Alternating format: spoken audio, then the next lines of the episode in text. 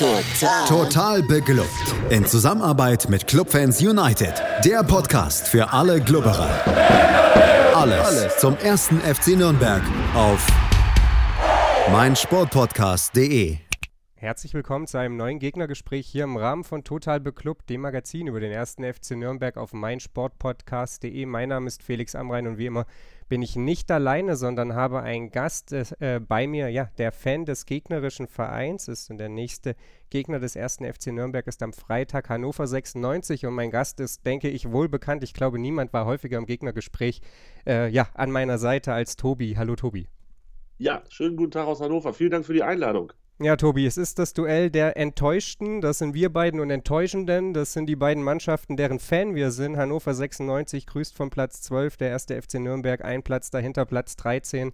Äh, das hatten wir uns vor der Saison sicherlich beide ein bisschen anders vorgestellt. Wir haben ja vor ein paar Wochen erst äh, miteinander gesprochen. Im HSV-Talk waren wir da beide zu Gast.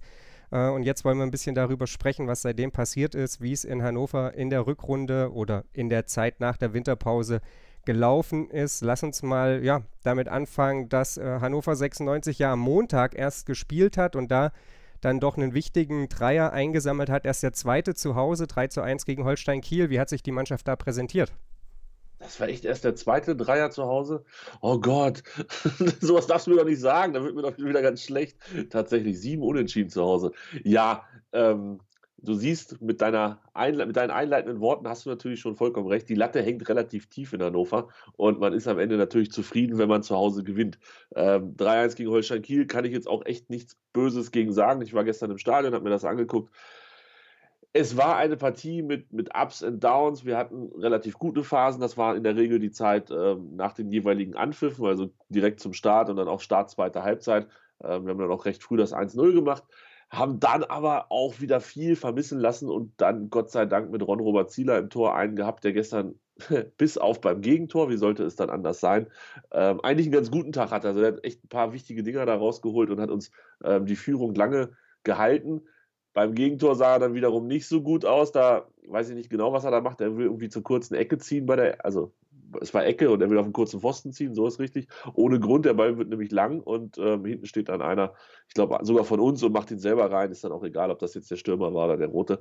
Und dann kriegst du halt 68. Minute das 1-1 und ja, wenn man siebenmal in dieser Saison zu Hause unentschieden gespielt hat, ich muss gestehen, ich habe nicht mehr so wirklich dran geglaubt, dass wir das Ding noch nach Hause schaukeln. Und äh, es war dann aber der dritte Wechsel. Wir hatten schon relativ früh gewechselt. Pritt für Baccalords zur Halbzeit schon. Ähm, Ochs dann dafür für Teuchert rein, schon in der 58. Also das heißt, wir hatten schon zwei von drei Wechsel weg, kriegen sechs, sieben, acht nee, zehn Minuten später kriegen wir das 1-1 und das ist natürlich eine richtig bescheidene Ausgangssituation. Aber dann macht der Trainer alles richtig, nimmt Torschützen Gudetti runter, bringt Hendrik Weidand, der lange Zeit jetzt verletzt war, hatte ganz tolle Schmerzen an der Achillessehne. Die sind inzwischen besser.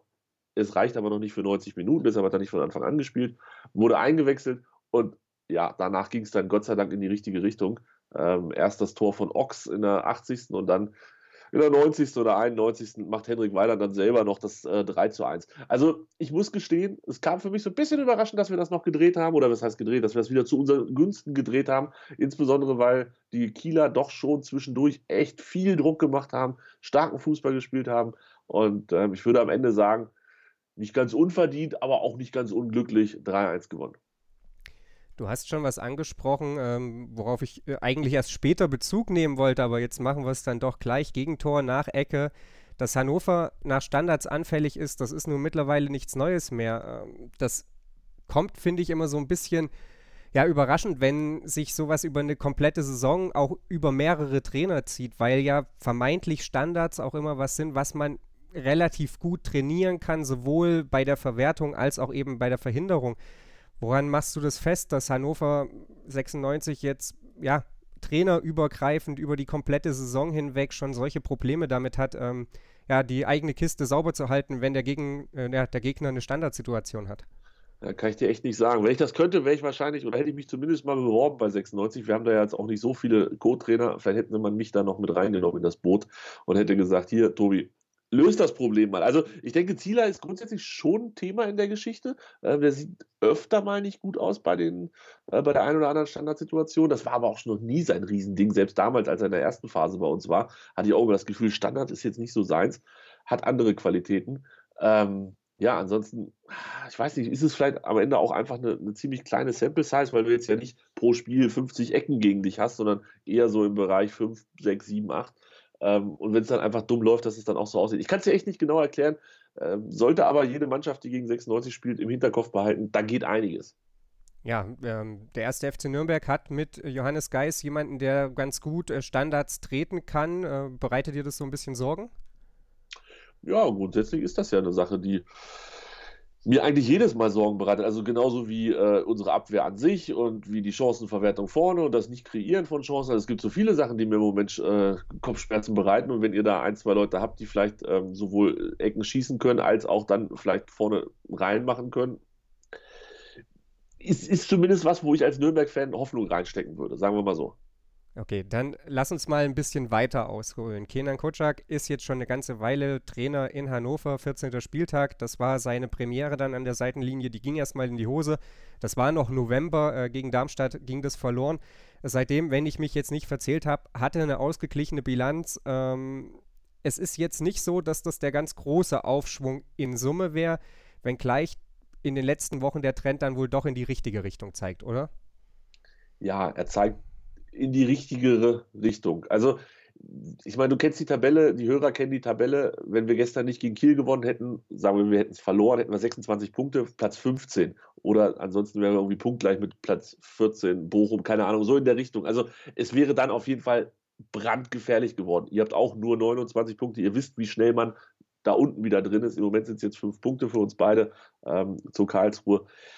Es war einfach auch notwendig, dass was Gutes passiert und es ist besser geworden, aber es ist, glaube ich, keine überragende Zeit jetzt. Also äh, da sind einfach immer noch viel zu viele Spiele dabei, wo ich denke, oh Leute, ist immer die Frage, wie weit kann man das dem Trainer anlassen? Also, das ist nicht grundsätzlich nicht seine Truppe, die er sich selber zusammengestellt hat. Ja, es wurde versucht, im Sommer, äh, im Winter, in der Winterpause ein bisschen zu korrigieren, aber alle wissen, die Winterpause war kurz und 96 war zum Beispiel auch nicht im Trainingslager. Das hat man sich selber eingebrockt, aber auch das gehört zu der Geschichte irgendwie dazu, dass man da jetzt nicht unendlich viel Zeit hatte, sich ähm, neu zu finden unter dem neuen Trainer. Dazu kommt, der Trainer hat auch nur einen Vertrag für diese Saison. Auch da ist irgendwie noch keine, keine langfristige Planungssicherheit. Das, das sind alles so diese kleinen Geschichten, die da erzählt werden müssen, wenn man über Hannover 96 2020 spricht. Und man darf aber auch nicht vergessen, da sind dann auch Spiele dabei gewesen, wie gegen den HSV, wo du bis zur 95. Minute 1-0 führst und in der 96. dann zu Hause das 1-1 kriegst. Oder die Woche drauf gegen Bielefeld, wo du eigentlich bei katastrophalen Bedingungen ein ganz ordentliches Spiel machst am Ende 1-0 verlierst. Sind da, gehen diese beiden Sachen ein bisschen in die bessere Richtung, würden wir jetzt hier stehen und sagen, ja Mensch, gegen Wiesbaden unentschieden, in Fürth gewonnen, HSV geschlagen, Bielefeld beim Tabellenführer einen Punkt geholt und zu Hause gegen Kiel gewonnen, dann würden wir hier wahrscheinlich mit so großen, du weißt es, durch die Gegend laufen und würden sagen, wir sind die geilste Truppe der Welt und unser Trend zeigt nur nach oben. Also ist es Fußball, es sind so ein paar Kleinigkeiten, aber alles in allem würde ich jetzt sagen, so unter dem neuen Trainer ist das, ist das eine glatte 3 mit ein bisschen Glück wäre es auch eine schöne 2 minus geworden, aber im Moment ist es eine 3 und wir, wir müssen mal gucken. Die Versetzung scheint im Moment zumindest für den Trainer im Moment nicht gefährdet. Wie zufrieden bist du denn mit Kenan Kutschak? Ich habe den Eindruck, wenn ich mir so Dinge über Hannover 96 durchlese, dass er zumindest erstmal nicht zufrieden damit ist, was die Mannschaft macht. Ich habe irgendwie so das, das Gefühl, das mag ich aber auch da reinlesen, ähm, dass er so ein bisschen damit hadert, eben mit solchen Spielen wie gegen den HSV, wie gegen Bielefeld, dass man da eigentlich mehr rausschlagen müsste, dass er den Eindruck hat, dass man sich da schlicht und ergreifend nicht selber belohnt. Ähm, du hast schon angesprochen, inwiefern kann man das dem Trainer überhaupt ankreiden? Ähm, du hast auch gesagt, der Vertrag endet äh, ja mit Ende der Spielzeit. Wie groß sind denn die Chancen, dass er auch im, im, nächsten, ja, im nächsten Durchgang, in der nächsten Saison dann Trainer bei 96 ist? Ja, vor kurzem hieß es noch, wir gehen jetzt in Verhandlungen und sprechen miteinander. Und das hat der Trainer tatsächlich eingebremst. Der hat gesagt: Nee, nee, nee, nee, nee. Wir wollen erstmal hier Punkte sammeln und ob wir jetzt den Nichtabstieg direkt klar machen oder ähm, ob wir einfach da unten erstmal mehr raus wollen und eine größere Lücke zu, zu Platz 16 schaffen wollen, keine Ahnung. Aber er hat gesagt: Im Moment wird nicht verhandelt. Das gilt sowohl für die Spieler als auch für mich. Bin jetzt nicht ganz sicher, ob der Trainer da den Manager reinquatschen sollte, ob er mit Spielern verhandelt oder nicht. Aber der Trainer richtet im Moment den ganzen Fokus auf das Sportliche. Es soll Fußball gespielt werden, es soll nicht verhandelt werden und nicht debattiert werden über irgendwelche Beträge und Laufzeiten. Und das gilt halt auch für ihn. Er geht da in Anführungsstrichen mit gutem Beispiel voran. Finde ich gut, ist eine vernünftige Einstellung. besser wäre, wenn wir da schnellstmöglich rauskommen und dann auch wirklich für die nächste Saison äh, gucken können, weil machen wir uns nichts vor. Du kriegst keine Spieler nach Hannover gelockt, wenn du sagst, ja, wer der Trainer ist, wissen wir ehrlich gesagt noch nicht. Und Manager wissen wir auch nicht so genau und alles ein bisschen Larifari. Wir brauchen zeitnah Fakten und wir brauchen zeitnah, ja, eine ne Entschlossenheit, wie wir nächste Saison aufgestellt sein wollen. Und ich denke, dass das mit Kenan Kocak sein wird. Das ist jetzt meine persönliche Glaskugel. Allen voran auch, weil Hannover im Moment nicht die Möglichkeiten hat zu sagen, wir suchen uns mal einen Trainer aus, sondern eher im Bereich ist, wir müssen nehmen, was wir kriegen können, beziehungsweise wir sollten mit, glaube ich, Kocak ganz zufrieden sein, denn ich finde, er macht relativ viele Dinge richtig. Ja, er macht das wie sagt man so schön, das Maul weit auf. Also er pöbelt gerne mal ein bisschen rum und er nimmt da auch kein Blatt vor den Mund. Und er hat auch unser Nachwuchsleistungszentrum so ein bisschen auf den Schlips getreten und auch dem einen oder anderen äh, im Verein sicherlich nicht nur Honig um Bart geschmiert, auch das nicht nur öffentlich, also nicht nur intern, sondern auch öffentlich. Da hat er sich nicht nur Freunde mitgemacht, aber ich finde, das schadet nicht. Und in Hannover läuft so viel falsch und wenn wir da mal einen haben, der sagt, was falsch läuft und für Notfall das auch öffentlich tut, kann er das im Moment auch gerne mal tun. Also mein Segen hätte er von mir aus gerne verpflichten mit Kindern Kutschak und dann gucken wir mal, in welche Richtung das geht. Was seine große Stärke zumindest in dieser Saison ist, wo er ja, wie ich schon gesagt habe, einen Kader vorgefunden hat, der halt einfach da war, der vielleicht nicht ganz optimal von Schlaudraff und äh, Slomka zusammengestellt war. Er hat kein Problem damit zu sagen, du passt hier nicht rein, du ziehst nicht mit. Das scheint für ihn ganz, ganz wichtig zu sein. Ähm, Spieler, die die kompletten Einsatz zeigen, die zeigen, dass sie Bock haben, was mit 96 zu erreichen. Zwei Beispiele: Florent Muslia, ist einer, eins davon, ich weiß gar nicht, welches Spiel das war, da wurde eingewechselt und wieder ausgewechselt. Zur Halbzeit, glaube ich, rein und nach 20 Minuten wieder raus. Seitdem hat er nicht ein Spiel mehr gemacht. Das ist ein hochtalentierter Fußballer, aber vielleicht fehlt es da so ein bisschen an der Einstellung. In letzter Zeit wurde er jetzt wieder gelobt und vielleicht kommt er dann auch langsam wieder an die Mannschaft ran. Das wäre ja auch schön, wenn der Trainer dann Chancen trotzdem gibt, auch wenn er jemanden da mal richtig böse angezählt hat. Oder Marvin Duksch, der auch, glaube vor der Saison kam, der, ja, logisch, als, als große Hoffnung, Torschützenkönig der zweiten Liga sollte er werden und was nicht alles. Im Moment kriegt er kein Bein an den Boden. Trainer scheint mit ihm nicht zu planen, was auch immer das jetzt dann am Ende des Tages heißt. Aber da ist er, das ist er straight in seinen Entscheidungen, da hat er eine, eine klare Meinung und sagt, wer nicht mitzieht, kommt bei uns nicht mit. Und alleine deshalb, Kocak, ich sag mal 2022 wäre mein Lieblingshashtag, den ich gerne noch im März sehen würde. Dann sind wir mal gespannt, nur weil es keine große Auswahl für Hannover 96 gibt, heißt das ja noch lange nicht, dass man keine komischen Entscheidungen trifft. Äh, das weißt du besser als ich. Äh, ja. Gerade wenn man an den Sommer 2019 da erst jetzt in jüngerer Vergangenheit zurückdenkt. Ähm, Lass uns mal so ein bisschen auf den Spielplan jetzt in den nächsten Wochen gucken. Äh, mir ist aufgefallen, dass Hannover jetzt wirklich auch so vor einer, ja, ich glaube, richtungsweisenden Phase in dieser Saison nochmal steht. Man hat jetzt Nürnberg, danach äh, das Tabellenschlusslicht Dresden, dann kommt mit Osnabrück eine Mannschaft, die lange Zeit überrascht hat im positiven Sinne, die aber mittlerweile ja auch nur noch mit 29 Punkten dastehen. Ähm, und dann kommt der Karlsruher SC. Ähm, es geht dann so ein bisschen weiter, da ist auch nochmal eine Länderspielpause dazwischen. Was macht dir denn Hoffnung äh, für die nächste Zeit? Ja, die schlimmen Gegner, also zumindest tabellarisch schlimmen Gegner, ob die vielleicht für uns sogar ein bisschen besser sind, ist noch eine andere Geschichte, haben wir jetzt erstmal hinter uns gebracht. Mit Fürth, die standen weit oben, Hamburger SV, Bielefeld und auch, ich glaube, Kiel war gar nicht so ganz schlecht positioniert. Das ist okay erstmal. Ja, wir müssen gucken. Also grundsätzlich spielen wir ja, du hast es ganz am Anfang gesagt, zu Hause holen wir nicht so viele Punkte, lieber auswärts als zu Hause. Ich weiß jetzt aber nicht, ob Nürnberg und Osnabrück da so die perfekten Gegner sind. Das, das, das kann ich im Moment schlecht abschätzen. Wir haben jetzt vielleicht auch ein bisschen Pech gehabt mit diesem Montagsspiel und dann gleich wieder Freitag. Also die Vorbereitung auf Nürnberg ist nicht das, was man ideal langfristig und, oder, oder ausgiebig nennen kann, sondern ist eher so eine Geschichte von Regeneration und dann hoffen, dass wir da einigermaßen fit am Freitag auflaufen bei euch also wenn wir diesen März, wo wir drei Spiele haben, Nürnberg, Dresden, Osnabrück, und du hast gerade Dresden und Osnabrück, glaube ich, auch ganz gut eingeordnet, was die Tabelle angeht und auch was die aktuelle Form angeht, dann würde ich schon ganz gerne eigentlich mit zwei Siegen aus diesen beiden Spielen rausgehen und Ende März dann da stehen mit 35 Punkten und vielleicht irgendwie, weiß ich nicht, einstelliger Tabellenplatz oder so. Oder vielleicht auch Platz 10 ist mir dann auch egal. Ja, dann äh, schauen wir mal, ob sich so entwickeln wird. Ähm, du hast die Heimspiele angesprochen und wir müssen noch mal über eine kuriose Geschichte reden, äh, über die ich gestolpert bin, als ich mich auf den Podcast vorbereitet habe. Du hast gesagt, äh, Gudetti war derjenige, der gegen Kiel das 1 zu 0 geschossen hat.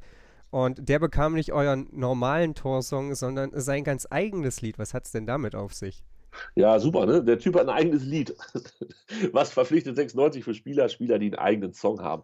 Ähm, keine Ahnung, bin jetzt nicht der große Musikexperte, aber da hat jemand mal einen Song für ihn geschrieben. Ich glaube, eine Dame war es. Und ähm, irgendwie hat bei 96 jemand die Idee gehabt, die auch ganz charmant war. Wenn er zu Hause trifft, dann spielen wir einfach seinen Song und nicht unsere typische Torhymne. Ja, das war angekündigt, glaube ich, letzte Woche. Und wann trifft er? Gleich im ersten Spiel, wo auf der Playlist oder auf den Hot Buttons oder wie auch immer das da im Sprecherturm abläuft, ähm, diese, dieser Song drauf liegt, äh, trifft Gudetti dann auch von mir aus, wenn es hilft, meinetwegen. Also dann darf er gerne äh, jedes Mal jetzt treffen und dann höre ich mir auch jedes Mal das Lied an und vielleicht höre ich es mir irgendwann auch nochmal in voller epischer Breite an und, und, gucke, ob das mir wirklich gefällt. Aber ähm, gestern war es auf jeden Fall da und wir haben alle ein bisschen gelacht und uns gefreut und es war ein schönes Kopfballtor. Vielen Dank, Herr Gudetti. Ich kann sagen, mir gefällt es nicht. Ich habe aber, danke Kicker, äh, bevor jetzt jemand denkt, ich wäre unglaublich Gossip bewandert, äh, gelernt, dass dieses Lied äh, zu, ja, zu seinen Ehren geschrieben wurde und dann sogar von der Sängerin bei seiner Hochzeit aufgeführt wurde, gesungen wurde. Also, ähm, ja, Gudetti, ja. äh, jemand, der, ja, der die High Society um sich versammelt. Der, der, ist schon, der, ist schon, ein witziger Typ irgendwie. Also, ähm, ich folge ihm jetzt auch auf Instagram und seiner Frau auch. Die hat heute Morgen den Kindern vorgespielt, wie Papa gestern ein Tor geschossen hat auf dem iPad. Das, war, das waren herrliche Szenen. Also, vielleicht ist das so ein bisschen der Paradiesvogel, der in Hannover nicht schadet, wenn er da ist. Ob das jetzt eine langfristige Liebesgeschichte wird, weiß ich ehrlich nicht. Der ist ja auch nur ausgeliehen und wir haben eine Kaufoption, die, glaube ich, relativ teuer ist für zumindest eine Zweitligamannschaft. Ähm, mal gucken, was aus dem wird. Vielleicht ist er schneller wieder weg, als wir äh, hier Guten Morgen, gute Nacht gesagt haben und auf Play gedrückt haben.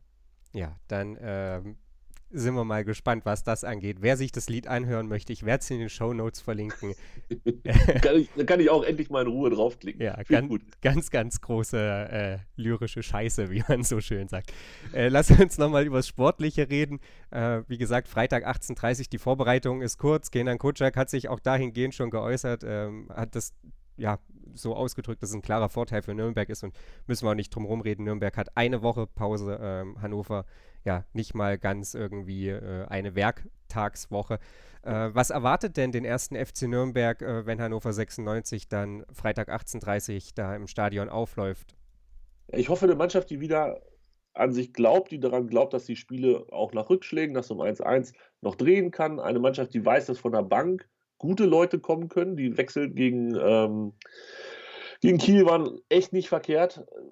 Und dann mal gucken. Also auch eine Mannschaft natürlich, die hinten relativ instabil ist, die immer für einen Fehler gut ist, die aber, glaube ich, inzwischen stabiler ist als in der Hinrunde. Und ähm, ich, ich, will, ich, eigentlich will ich es gar nicht ansprechen, dass wir noch über dieses, dieses Spiel aus der Hinrunde sprechen, weil das war ja, das war ja an Fürchterlichkeit kaum zu überbieten.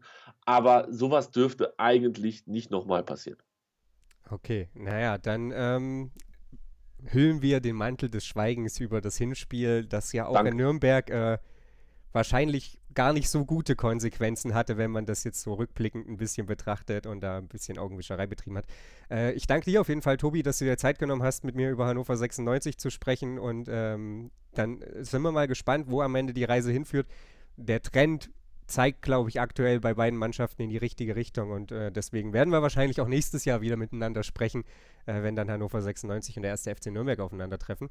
Äh, ansonsten sei euch natürlich noch die Analyse des äh, ja, Arbeitssiegs gegen Karlsruhe inklusive seltsamer VAR- und Schiedsrichterentscheidungen ans Herz gelegt. Markus Schulz sprach mit Jakob Lexer und Alexander Endel und äh, hat ja da diesen wichtigen Dreier nochmal unter die Lupe genommen. Natürlich auch hier auf meinsportpodcast.de. Ansonsten folgt uns auf Twitter, liked uns auf Facebook und äh, abonniert den Podcast, egal wo, ob bei iTunes oder im Podcatcher eurer Wahl. Und wir sind dann natürlich auch nächste Woche wieder für euch da, hier bei Total Beklubbt auf meinsportpodcast.de. Total. Total beglückt. In Zusammenarbeit mit Clubfans United. Der Podcast für alle Glubberer. Alles, Alles zum ersten FC Nürnberg auf mein Sportpodcast.de. Triple Double. Der NBA Talk. Auf mein Sportpodcast.de.